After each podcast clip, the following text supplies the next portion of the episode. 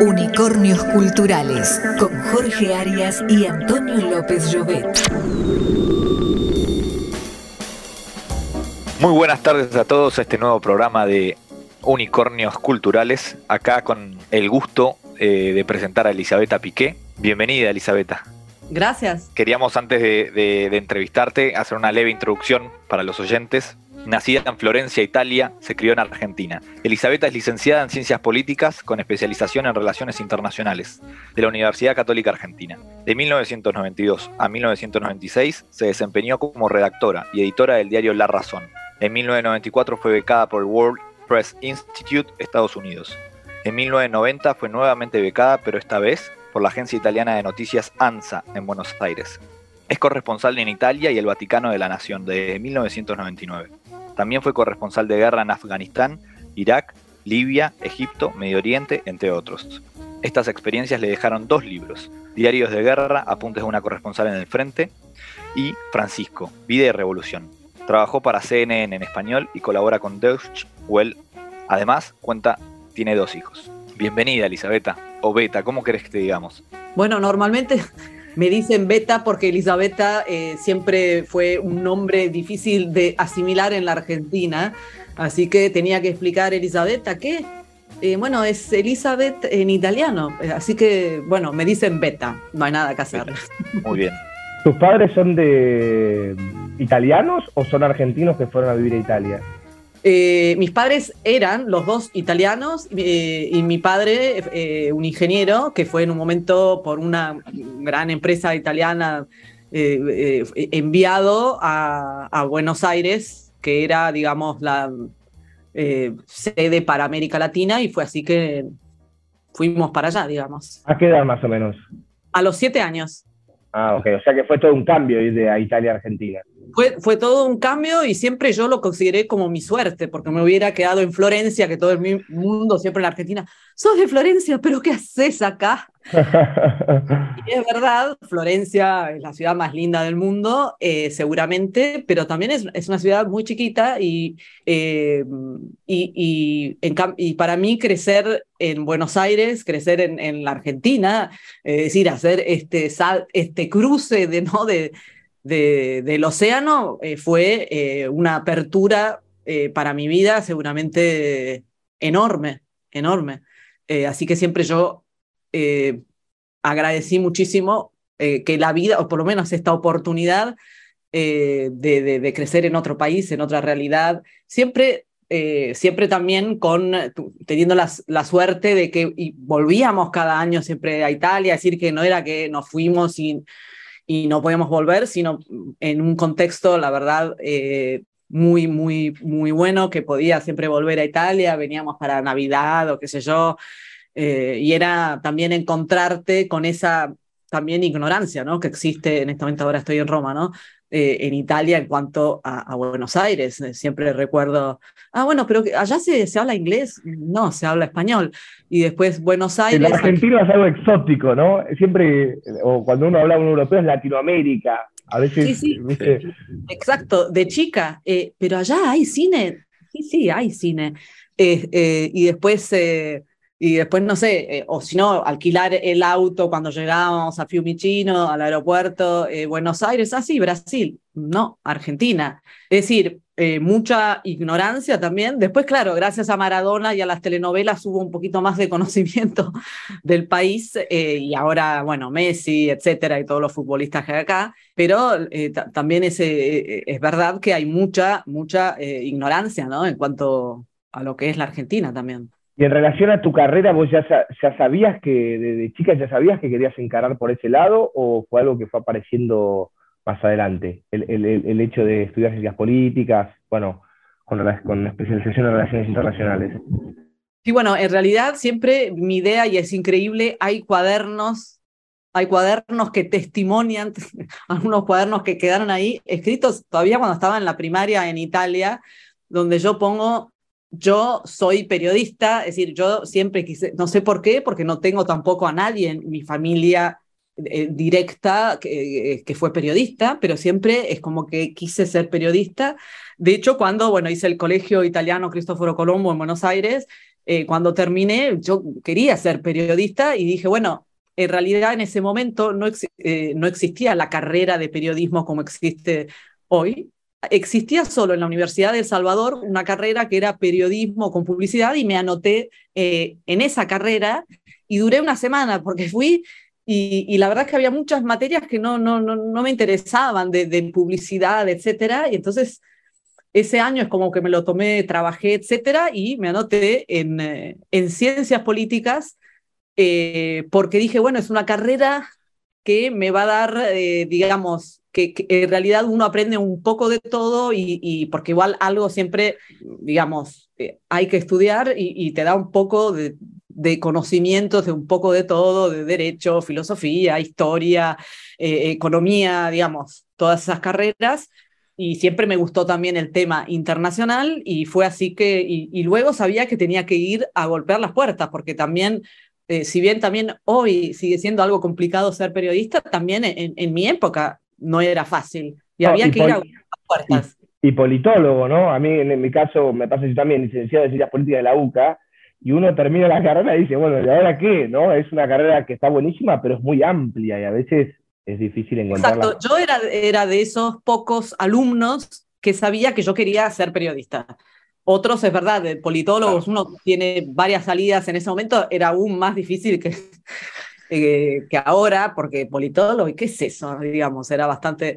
Y, pero yo tenía claro que quería, y, de hecho, mi, aún estando en la carrera, fui a golpear las puertas, utilizando justamente mi italianidad, fui a, a, a golpear las puertas a la agencia de noticias ANSA, eh, diciendo, bueno, yo sé perfectamente italiano, quiero ser periodista y nunca olvido que el director de ese momento me dijo, mira, Elizabeth, si quieres ser periodista tenés que ser cara dura, este, acá vos siendo italiana es un problema, debería ser argentina, porque por las leyes italianas, si vos te caes acá y me haces una denuncia es un gran problema, pero yo, bueno, por todo el tema de la legislación italiana, ANSA de Buenos Aires tomaba a argentinos y yo no soy argentino.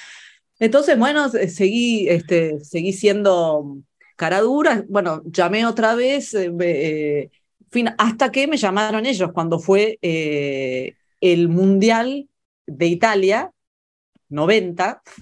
Entonces, muchísimos de ellos viajaban a Italia para cubrir y bueno, necesitaban y, y fue así que me llaman y y bueno, y ahí empiezo, digamos, fue mi primer este, contacto. Lejos de la guerra, digamos, al principio entonces, el periodismo. El periodismo de tus inicios fue lejos de la guerra, fue...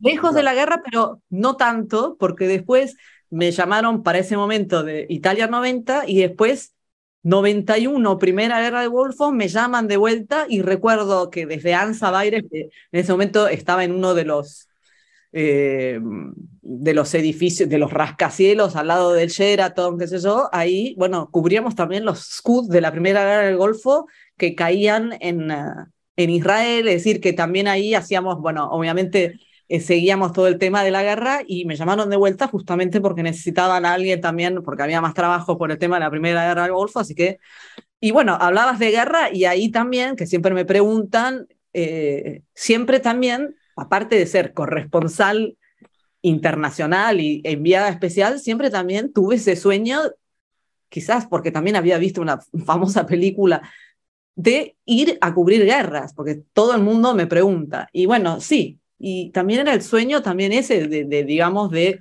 ser periodista de acción, digamos, más que de escritorio. Y de periodista de terreno, de contar, de ver y de contar eh, otros mundos también, la verdad, ese siempre fue el sueño y, tuve la suerte de, poco a poco poder hacerlo, digamos. Yo tenía una pregunta para hacerte, Beta, ya que lo nombraste y, pasamos por ahí, no quería dejarlo pasar por alto. Si Beta tuviera hoy en día 17, 18 años, o la Beta que, salía de Cristóforo Colombo, eh, y sabiendo todo el camino que recorrió, ¿qué, qué, elegiría? ¿Qué, haría? Eh, ¿Qué haría? Bueno, ¿O volvería algo distinto, por ahí, o, no?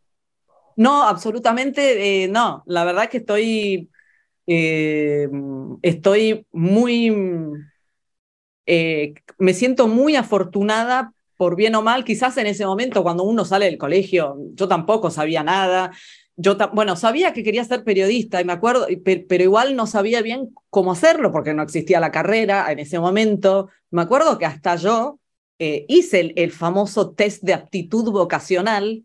Sí. Eh, y, y, me acuerdo que en un momento ese test, obviamente no existía periodismo, no me podía dar periodismo y me dio psicología.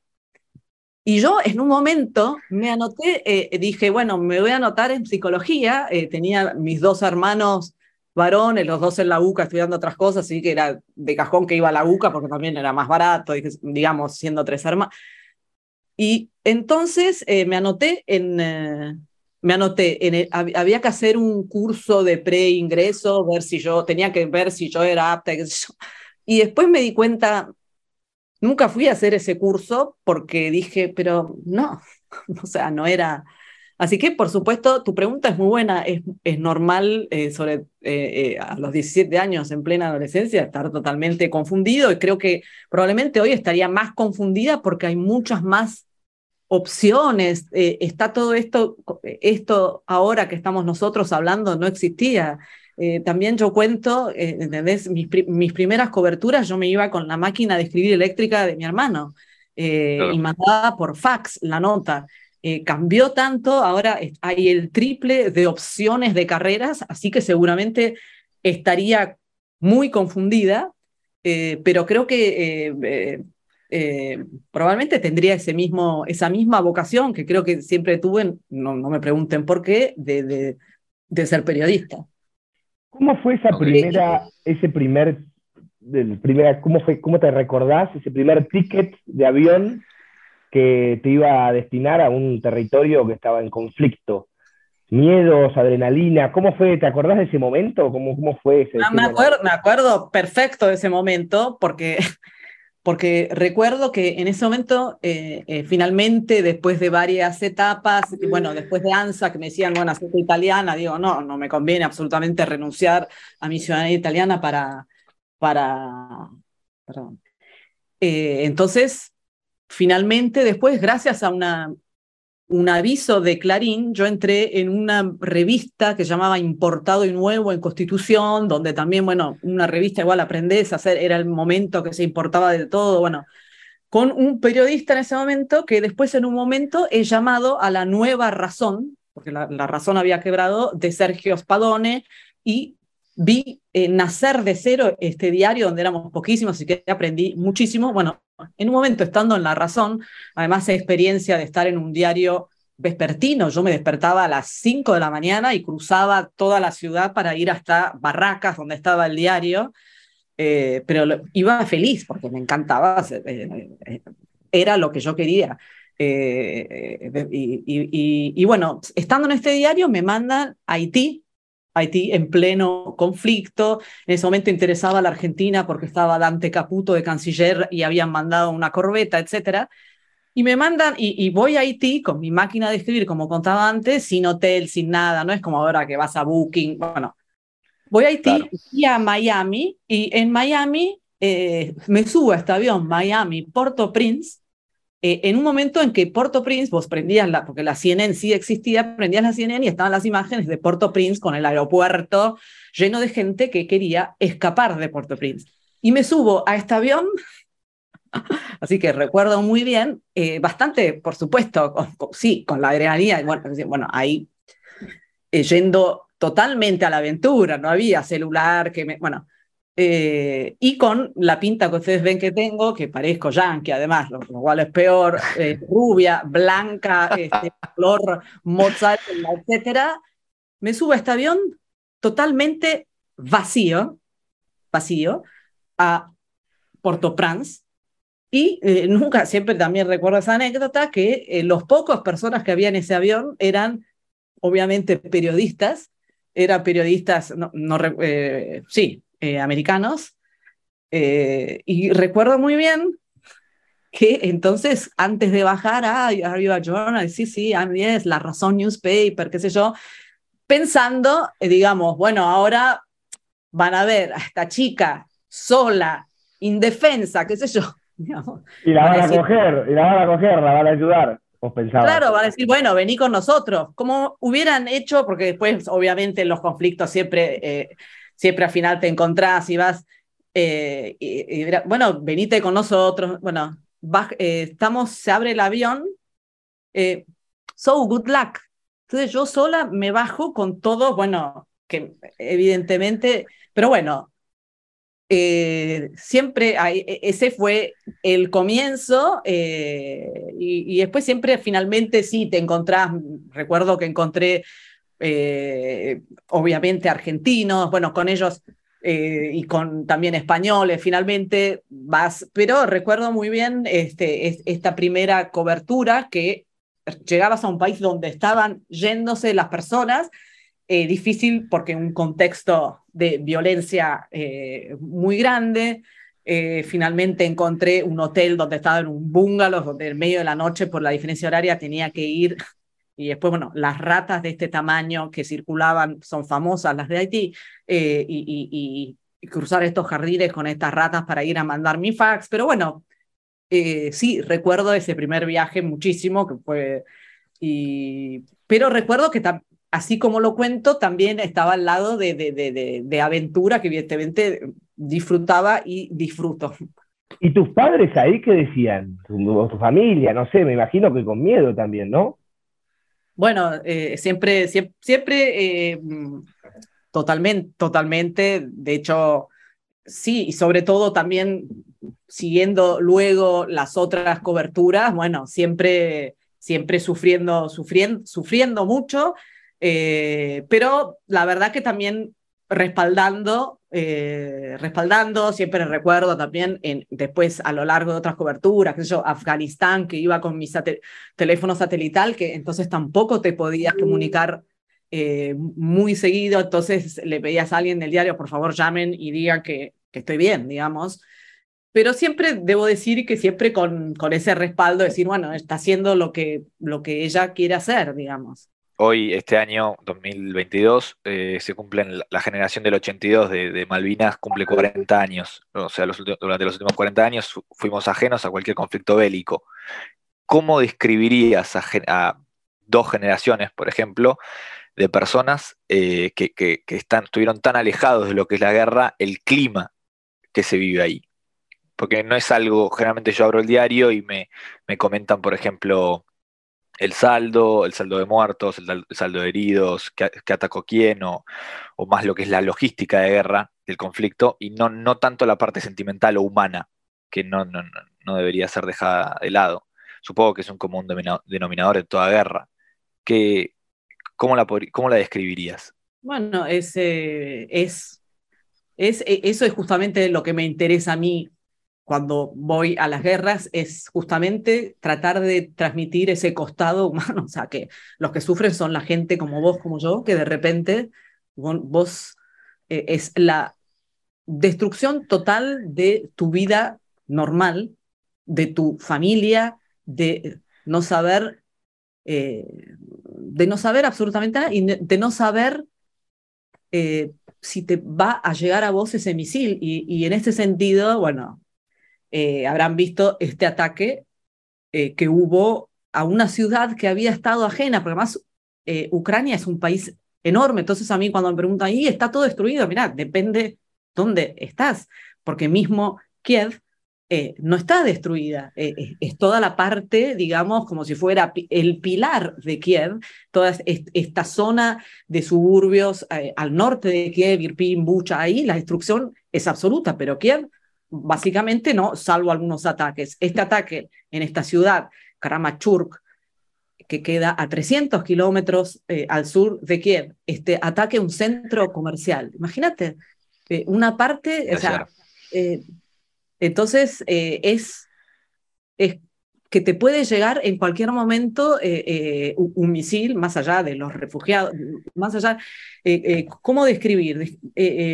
que de golpe y conocer personas y totalmente iguales a vos que, que, que de golpe eh, no tienen más su casa o no tienen más a sus amigos y, y, sin, o sea, eh, es, eh, y, y no tienen más futuro, o sea, y no pueden y no pueden, eh, justamente el otro día aquí en Roma, eh, personas, eh, cuando yo estuve en Leópolis, estuve en un seminario greco-católico viviendo y vino, vino acá uno de estos curas greco-católicos que los curas greco-católicos se pueden casar con su mujer y sus dos chiquitos, la mujer y los dos chiquitos están viviendo ya desde febrero en Mantova, en el norte de Italia, porque se fueron, porque no, y, él me contaba, me contaba, los acabo de anotar en el colegio. O sea, él ya sabe que no van a poder volver al colegio en... Eh,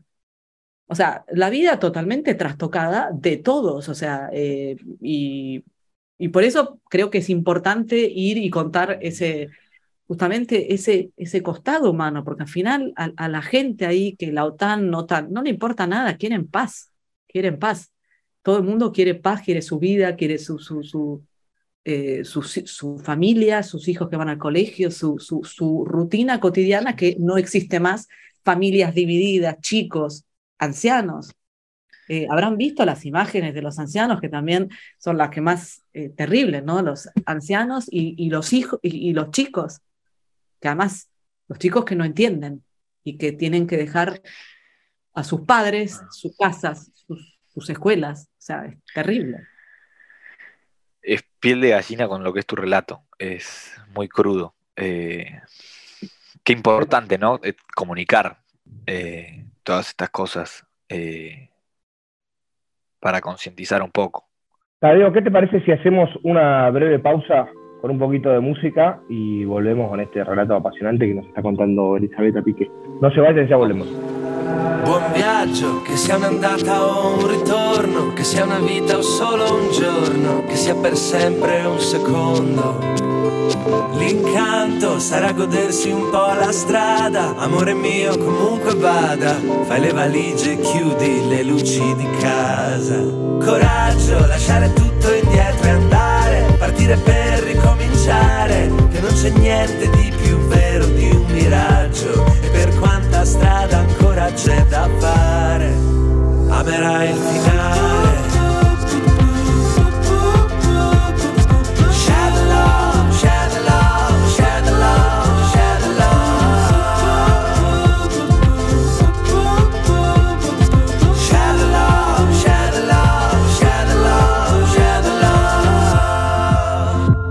Chi ha detto che tutto quello che cerchiamo non è sul palmo guardarle solo da lontano ti aspetto dove la mia città scompare e l'orizzonte è verticale. Ma nelle foto hai gli occhi rossi e vieni male. Coraggio lasciare tutto indietro e andare. Partire per ricominciare che se ci pensi siamo solo di passaggio. E per quanta strada ancora c'è da fare amerai il finale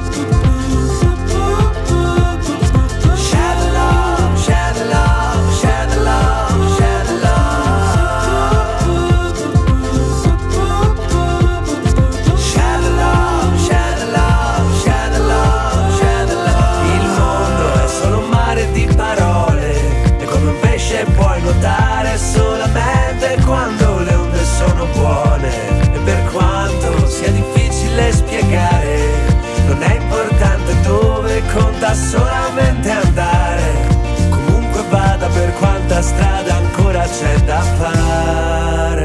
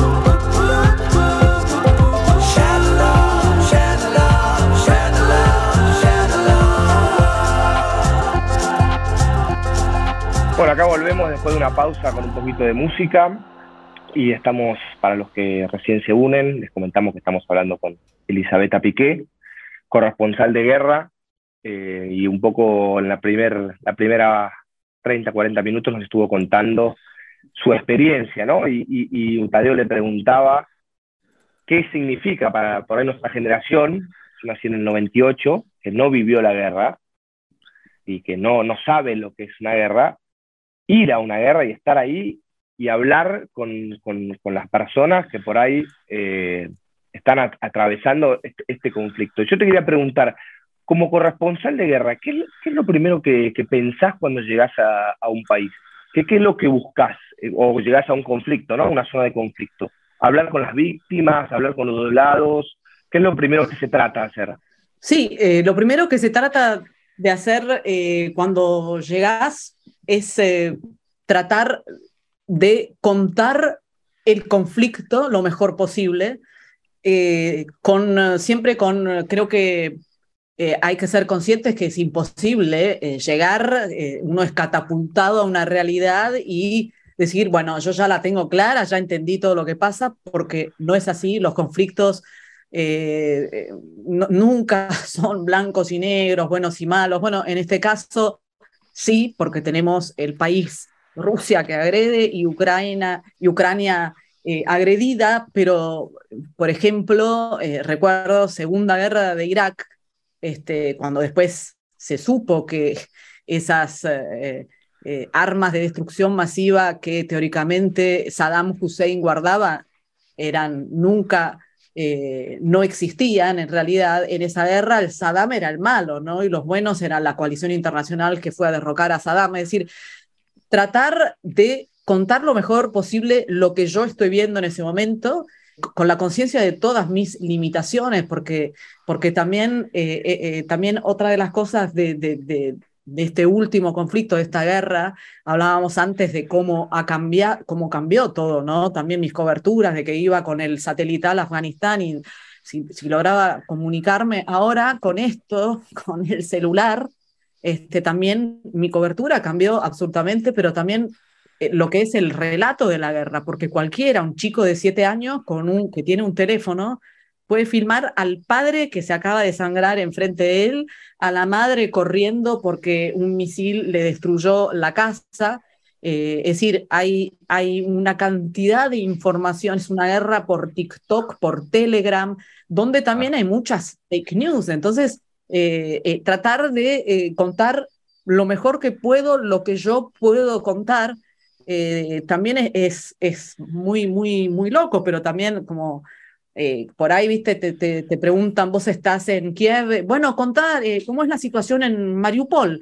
Y bueno, Mariupol queda a más de mil kilómetros, o sea, yo no puedo contar, es decir, hay que tener también mucho, y, bueno, por eso tratar lo, lo, mejor posible de contar la situación. En estos casos, obviamente, es fundamental, tenés que, por eso también eh, cubrir una guerra eh, no es fácil también a nivel, porque tenés varios costos, porque necesitas sobre todo si no estás en un país donde se habla el mismo idioma, necesitas un intérprete, eh, necesitas alguien que es un intérprete que y alguien que conozca el lugar, lo cual en este caso fue muy difícil porque yo llegué, yo tuve también la suerte de llegar eh, a Kiev el 23 de febrero con el último vuelo Ryanair desde Roma. Cuando, porque en realidad, último vuelo, porque yo llegué a las 6 de la, a las 7 de la tarde a Kiev, que aeropuerto internacional normal, modernísimo, me compré justamente primero que uno hace cuando baja del avión, comprarse el chip local para que no te mate el roaming. Ucrania, como bien saben, no es parte de la Unión Europea, ahora es candidata. Eh, eh, primero el chip, etcétera, ir al hotel con un taxista con el cual sigo en contacto, porque. Y ir al hotel, y que era un hotel que estaba en una posición estratégica, enfrente de la famosa Plaza Maidán, me instalo en el cuarto, piso 13, qué buena la vista que tengo sobre la, eh, eh, creo que también tuité que la vista, la, la Plaza Maidán, irme a dormir y despertarme a las 5 de la mañana porque no escuché los bombardeos, con eh, una colega chilena con la cual nos habíamos encontrado en el aeropuerto, Beta Bajá, que empezó la guerra. Porque fue así, empezó a las 4 de la mañana, recordarán, es verdad que eh, eso es el del 24 de febrero, y todo lo que uno había organizado antes, por supuesto, se derrumbó, porque si teníamos organizado para el día siguiente a, las, eh, a tal hora eh, la intérprete que venía al hotel, huyeron todos, nunca, por eso fue también difícil, huyeron intérpretes. Recordarán las imágenes de las autopistas que rodean Kiev colapsadas porque todo el mundo se iba de Kiev. Y entonces desaparecieron intérpretes, los que se llaman ahora los fixer, es decir, el fixer es, es el, esta persona que es un intérprete, pero que también te arregla, a ver, te llevo a entrevistar lo que, los que fabrican las bombas Molotov, te llevo a entrevistar este político que es muy bueno, o los que te, digamos, te orientan en, en tu cobertura eh, de la guerra. Desaparecieron todos. Entonces, también ahí fue muy difícil. Nos echaron de este hotel que estaba en situación, eh, estaba en posición estratégica porque atrás estaban todos los edificios presidenciales, así que fue buscar otro hotel y fue pasar los otros días, es decir, eh, ese tema de hablar, difícil porque eh, yo podía comunicarme, primero de todo, en los momentos en que podía salir que no había eh, alarma por bombardeos y salir y era mirar las caras, ese tipo, la edad de ustedes, porque los más jóvenes hablan inglés, y entonces decir, bueno, a ver, y tratar, de do you speak English? Y tratar, qué sé yo, y así, do you speak English? Por ahí, entre esos que hablaban inglés y que estaban todavía ahí y que no eh, estudiaban, decir, bueno, por ahí eh, te animás a, de repente, a trabajar conmigo. Y, y, por ahí te decían que sí y después desaparecían porque todo el mundo tenía miedo. Claro. Entonces, bastante complicado, digamos. ¿Cómo fue la conversación con, con, la, con la Nación en este caso? Vos estabas de corresponsal, si no me equivoco, la Nación arrancó la guerra, bueno, ¿qué hacemos? Me imagino, o a medida, ¿cómo es esa conversación con el diario de, o la cadena de noticias, de decir, bueno, ¿hasta qué punto me quedo? ¿Hasta qué punto me voy? Me imagino que a medida que se iba haciendo eh, más intenso el conflicto, esa conversación se hacía más frecuente, ¿no? Sí, sí, bueno, eh, justamente a diferencia de otras coberturas que no funciona el celular, que etcétera, era, por supuesto, y la nación en ese sentido, debo decir, siempre muy protectiva desde mis primeros tiempos, etcétera. Siempre recuerdo Ignacio Escurra, que es e, este periodista de La Nación que murió en Vietnam, que siempre en la redacción está el cuadro beta, acordate, no sé qué, beta, siempre todas las coberturas, pará, quedate siempre, tampoco quiere decir quédate más atrás y no te arriesgues, eso, que, siempre muy cuidadosos eh, eh, y siempre, como, como contaban hace poco, eh, cuando, es decir, a beta no es difícil mandarla, porque eh, decían ahora recientemente cuando fui para, para recibir esta pluma de honor de la Academia Nacional de Periodismo, y entonces decía, Beta es muy fácil mandarla a la guerra, lo difícil es traerla de vuelta. Entonces, es verdad, eh, siempre hay discusiones, en un momento obviamente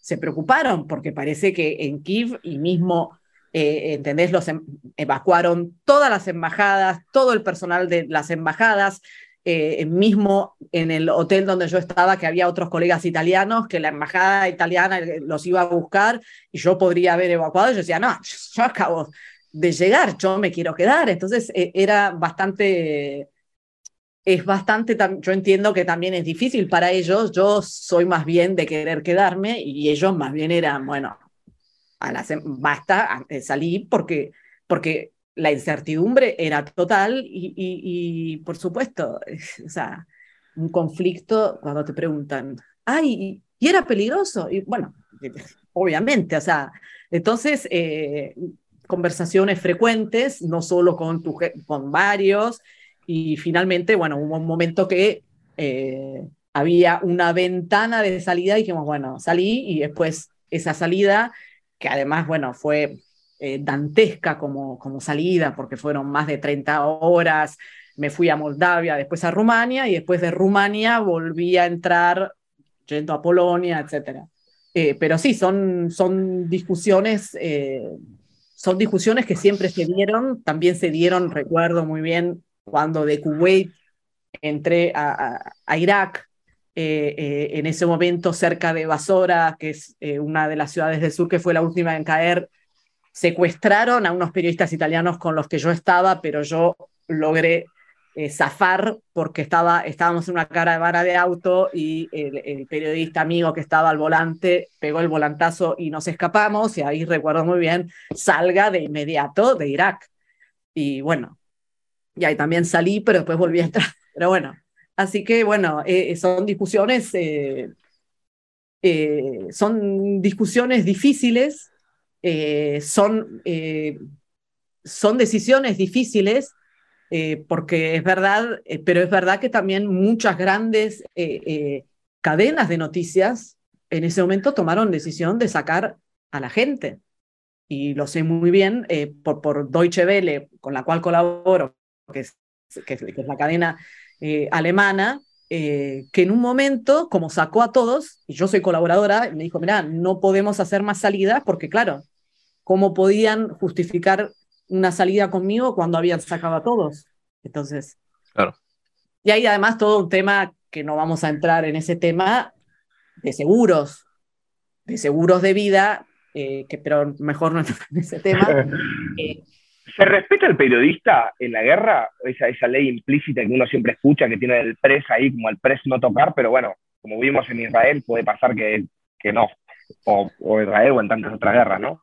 Exactamente, eh, justamente te respondiste solo, eh, no, absolutamente, y sobre todo en esta guerra, en esta guerra, pero también creo que el ejemplo que vos acabas de mencionar eh, te da exactamente la idea de que, de que ese pres puede también resultarte a veces este, una desventaja, porque, como decíamos antes, eh, muchas veces no se quiere que se sepan muchas de las, estas cosas terribles eh, que pasan y molesta, molesta que haya prensa, molesta que haya prensa y en ese sentido era, era también, eh, es también muy difícil porque, porque es verdad, teóricamente los ucranianos son buenos, pero también el manejo de los ucranianos era bastante, del tema de la prensa, bastante difícil porque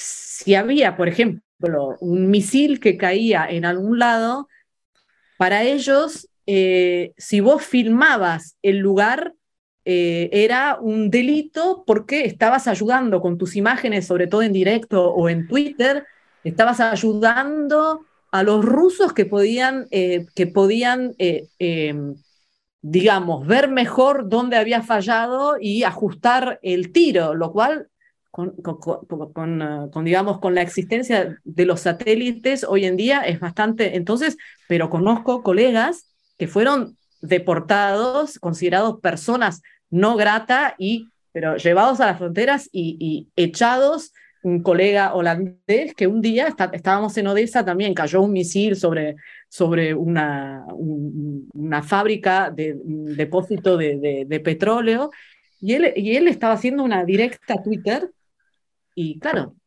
él violó lo que es para ellos la norma, sos un traidor a la patria porque estás mostrando, y lo echaron y no puede volver por 10 años a Ucrania. Entonces, es... Eh, y, mismo, bueno, eh, así que es bastante difícil, hay todo, o sea, no es que vos entras ahí, tenés que acreditarte, te dan una acreditación eh, para ir sobre todo en, en, en, en, lo que es la línea del frente, vas acompañado por ellos y antes me, me habían preguntado, hablas de los dos lados.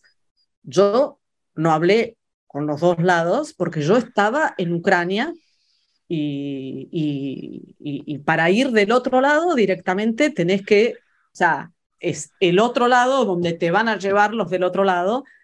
Así que hablar con los dos lados, eh, si me decís, ¿hablaste con un ruso? Sí, hablé con un ruso disidente que me encontré en un momento en, eh, un, ruso, porque hay disidentes en Rusia, que dice, yo no comparto esta guerra, estoy acá, quiero ayudar a mis hermanos ucranianos y entrevisté a este ruso disidente, pero yo, eh, eh, pero lo que siempre digo es que, digamos, el relato de esta operación especial de Putin que va a salvar eh, a salvar a los, a los rusos de los nazis. Yo no me encontré a ningún nazi y si había personas filorrusas, por ejemplo, en Odessa, donde estuve también, eh, que, que el puerto, el legendario puerto de Odessa, que aparte que todos son rusófonos, también en Kiev todos hablan ruso. Entonces no hay que confundir ser rusófono con ser rusófilo. Y todos los rusófonos que yo conocí dijeron, no quiero más hablar ruso. ¿A qué puedes venir a salvarme? Eh, ¿Destruirme mi casa? ¿Destruirme mi país? Entonces todos los rusófonos están que no pueden creer esta operación especial de Putin para salvar de quién. Así que es todo muy, muy, muy complejo, una historia muy compleja. Yo te quería preguntar, me parece que tu opinión es súper clara y, desde la ignorancia total, ¿qué, ¿qué, crees que es el rol de Estados Unidos en este conflicto? Eh, ¿Crees que, que, esté involucrado, que esté involucrado? En su momento, eh, yo había leído un par de artículos en los cuales decían que, el conflicto en parte, sobre todo la última causa, fue el hecho de que, que, hayan propuesto hasta a Ucrania eh, como un posible candidato a unirse a, creo que era la, OTAN, si no estoy diciendo una burrada, y que eso permitía en, su momento poner lo que serían plantas o, ejércitos, siendo tan próximo a la frontera rusa, que quizás se puede llegar a, interpretar como una amenaza. Eh, ¿Qué crees vos sobre esto? ¿Es, es es completamente ajeno, es un error, es algo que está sobre, sobreactuando.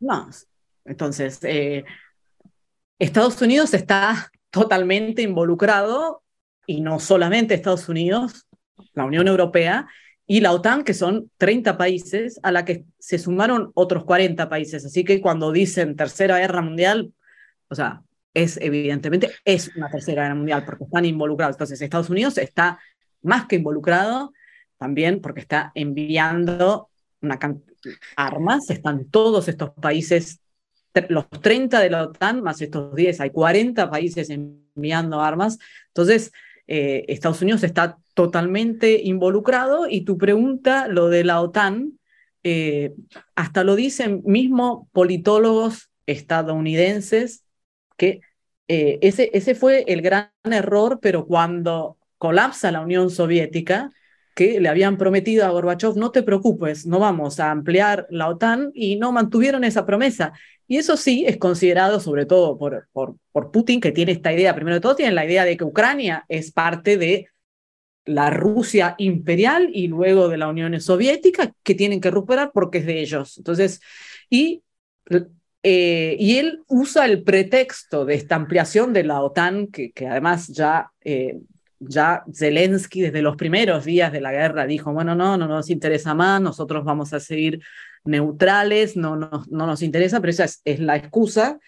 Eh, pero, eh, y por supuesto, está quien considera esta una proxy war, que en realidad es, Estados Unidos, que le está haciendo, o sea, en una nueva, una revisión de la Guerra Fría contra Rusia, usando a Ucrania. Y te digo, cuando las veces que yo planteaba este, esta idea de la proxy war a, la gente de Ucrania, o sea, eh, me mataban, o sea, porque, porque ellos, ellos, ellos piensan que sí, están teniendo a estos aliados, entre los cuales Estados Unidos, que los está ayudando, pero ellos, ellos están convencidos que esa es su guerra, que ellos están defendiendo ellos los valores de democracia y libertad que representa tanto Estados Unidos como la Unión Europea y que hay que detener a Putin, que bueno, que sabemos que también es un autócrata, que sabemos que no hay libertad de prensa.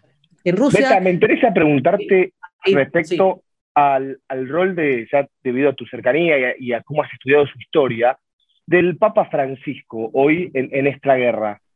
El rol del Papa Francisco, lamentablemente, eh, lamentablemente ha sido muy mal interpretado, manipulado. Es obvio que el Papa Francisco quiere la guerra, eh, quiere la guerra, quiere la paz. Obvio que está, eh, el Papa Francisco quiere la paz, que está absolutamente preocupado por esta guerra y, y porque ya pasaron más de cuatro meses, son más de 120 días, desde el principio hizo gestos que descolocaron, porque recordarán, yo estaba en un refugio en Kiev y el Papa fue a pie, él a verlo al embajador ruso ante la Santa Sede, que eso también eh, para hablar con él, para ver qué se podía hacer, lo llamó por teléfono a Zelensky. Creo que ha hecho en, estos más de 120 días más de, 100, eh, más, más de 60 llamados a la paz. No hace más en el Angelus. No nos olvidemos de del martirizado pueblo ucraniano. Una vez en una audiencia general le llevaron una bandera ucraniana de Bucha, Bucha símbolo de los crímenes de guerra que están cometiendo ahí, crímenes de guerra porque, hablando del centro comercial, es un crimen de guerra atacar un centro comercial. Yo he visto las escuelas, las casas, es decir, que, hay crímenes de guerra. Entonces, eh, el rol del Papa Francisco es incomprendido. ¿Por qué? Porque el Papa nunca en estos llamados a, terminar con la agresión eh, habló siempre de superpotencia. Hay una superpotencia que quiere eh, avasallar el derecho a la autodeterminación. Es decir, es muy claro que se está refiriendo a Rusia, a Vladimir Putin, pero no lo menciona. ¿Por qué no lo menciona? Porque él es un líder espiritual. Sabemos que Zelensky pidió una mediación al Vaticano, para que haya una mediación, tienen que las dos partes pedir la mediación. Putin nunca la pidió. Entonces el Papa quiere mantener el canal de diálogo abierto. Ahora, la Santa Sede, está el canciller Gallagher, Richard Gallagher, que estuvo hace un mes en, en Kiev, estuvo en Bucha, que lo dijo muy claramente. Acá hay una agresión, el agresor es la Rusia de Vladimir Putin y el agredido es, es decir, entonces, yo también lo hablé con el nuncio, el nuncio en Kiev, que es eh, el nuncio en Kiev, que es el embajador del Papa en Kiev, que además fue uno de los pocos que se quedó en Kiev. Hablábamos antes de cómo todas las embajadas se fueron, él se quedó. Y lo hablé y, él también me dijo, yo soy el primero que en estos meses tuve más que trabajar para explicar la posición del Papa, que entonces es considerado pro-Putin, filo-Putin, que nadie, pero eh, una cosa es que yo diga que Ucrania es la víctima y Rusia es el agresor, y una cosa es el Papa, porque el Papa es un pastor universal de la gran familia de la humanidad, y me explicó, me dio un, ejemplo, dice, yo uso este ejemplo para explicarle a mis amigos la posición del Papa. Si hay un problema en tu familia, con tu hijo, Vos salís a la calle y gritás, che, mi hijo, no sé, Juan, es un bla, bla, bla, porque tal cosa. No, lo hablas con él a puertas cerradas. Entonces, el nuncio me dice, el Papa, cuando lo ve a Putin, porque el Papa también dijo, estoy dispuesto a ir a, a verlo a Putin, no tuvo respuestas, seguramente cara a cara le va a decir, pero él mantiene, ¿entendés? Eh, eh, este está como pastor universal y como él no es un líder político. Entonces, Biden sí puede decir, y lo dijo de hecho en los primeros días, Putin es un carnicero. El Papa no lo puede decir, no lo puede decir. Entonces, no se entiende esto eh, como... Y, y, también, bueno, en unas entrevistas el Papa también dijo eh, dijo lo que decías hace muy poco vos, Tadeo, habló de esta ampliación de la OTAN como que pudo haber sido tomada como un pretexto. O sea, dijo la verdad. A la OTAN no, a OTAN no, le gustó, pero es una verdad objetiva. Que es, una verdad objetiva que la ampliación de la OTAN sirvió para que Putin, eh, digamos, tuviera la excusa, yo me siento amenazado para entrar. Entonces el Papa dijo una verdad, ah, el Papa es filo Putin. El Papa le está dando la razón a Putin, pero no, para nada. Entonces, eh, sin contar ese es otro hecho que en la Argentina, desde, que el Papa fue elegido hace nueve años, ha habido una manipulación de su figura que ya sabemos. Entonces, en Argentina, con tal de atacar al Papa, van a usar cualquier tipo de contexto, eh, eh, eh, cualquier tipo de. Pero, pero la verdad, la verdad, y, les cuento, el miércoles pasado, este amigo cura greco-católico iraniano lo saludo al Papa al final de la conferencia, de la, de la audiencia general, es decir, si hay alguien que está eh, totalmente eh, y preocupado y al lado de lo que él llama el pueblo martirizado ucraniano, es el Papa. Bueno, Elizabeth, nos estamos quedando sin tiempo, lamentablemente, ha sido una entrevista extraordinaria. te quería, te quería dejar por ahí con estas últimas palabras. ¿Qué le dirías a un estudiante o a una estudiante de periodismo hoy? Eh, ¿qué, le diría? Que, que, estudie mucho, que, se informe mucho, que lea mucho eh, y que lea, eh, que lea y se informe y que, y, que corrobore las informaciones y que tenga la curiosidad y que no pierda, que tenga la, curiosidad y que y, también la, creo que algo que le diría es que para ser buen periodista, ante todo hay que ser buena persona, es decir, el tema de la ética, de los valores, de, de, realmente contar, de, tener la responsabilidad de, eh, de, la responsabilidad de tratar de contar lo que ves y de no ser, no sos vos la noticia, no sos vos la estrella, la noticia, no, vos estás ahí para contar qué le pasa a la gente, ¿no? Que, que si vos comiste o no comiste o si te, tuviste que comer una lata de atún. Es decir, creo que es importante eso de ser un buen para ser buen periodista, buena persona, honestidad intelectual, responsabilidad y, bueno, transparencia también. Es decir, ¿qué está pasando en Mariupol? Mira, estoy a Odessa, queda 700 kilómetros. No sé, no te lo puedo decir. Están diciendo tales fuentes que en Mariupol, eh, nada, está siendo este, arrasada y hay 400 personas de un teatro debajo que fue bombardeado, pero no lo puedo decir. Tratar en este mundo con tanta información, a veces que se presta a la desinformación, esa, esa gran, esa mole de información que por ahí al final te desinforma, tratar de hacer lo tuyo con, sin grandes, sin, con humildad y tratando de hacerlo lo mejor posible, y porque también es difícil todo el tema de la objetividad, ¿no? Porque uno, uno trata de ser objetivo, pero hay veces que si ves a una casa destruida, decir, también es difícil decir, bueno, y les diría, de, aunque sé que es difícil, que no pierdan la esperanza, que uno cuando tiene, cuando tiene voluntad y determinación, finalmente salen las cosas. Bueno, muchas gracias Elisabetta, a todos los que nos escuchan, no se vayan. Eh, en un ratito volvemos con más música, más columnas y mucho más unicornios culturales. Seguimos en Facebook, arroba unicornios culturales.